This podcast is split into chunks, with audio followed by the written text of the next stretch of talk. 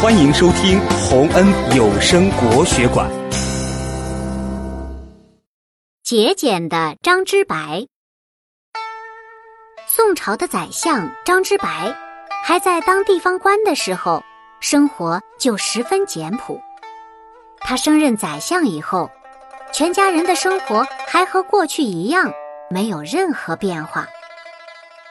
家人劝张之白说：“您现在是宰相了，俸禄也不少，但是生活还这么简朴，这又是何必呢？而且我们也应该穿好一点的衣服，要不然别人会笑话的。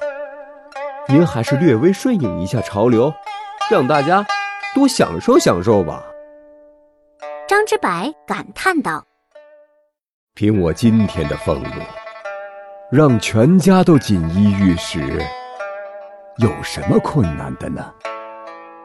但是你们想过没有，从简朴的生活到奢华的生活，这个过程很容易。可若是习惯了奢华的生活，再想回到简朴的生活，可就难了。家人听了这话，都默默沉思起来。张之白接着说：“世事无常，我的俸禄哪能永远有这么多呢？假如有一天发生变故，我不再有这么多俸禄了，但你们又已经习惯了奢侈的生活，就不能马上适应简朴的生活，那很快就会将家底花光，你们不就流离失所了吗？”如果那样，还不如让你们一直习惯于勤俭，这样将来无论我做不做官，在不在世，你们都能照常过日子。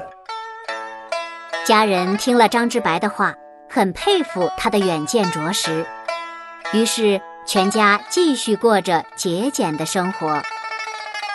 后来，张之白节俭的故事被广为传颂。凡是崇尚简朴生活的人，都以张之白为榜样。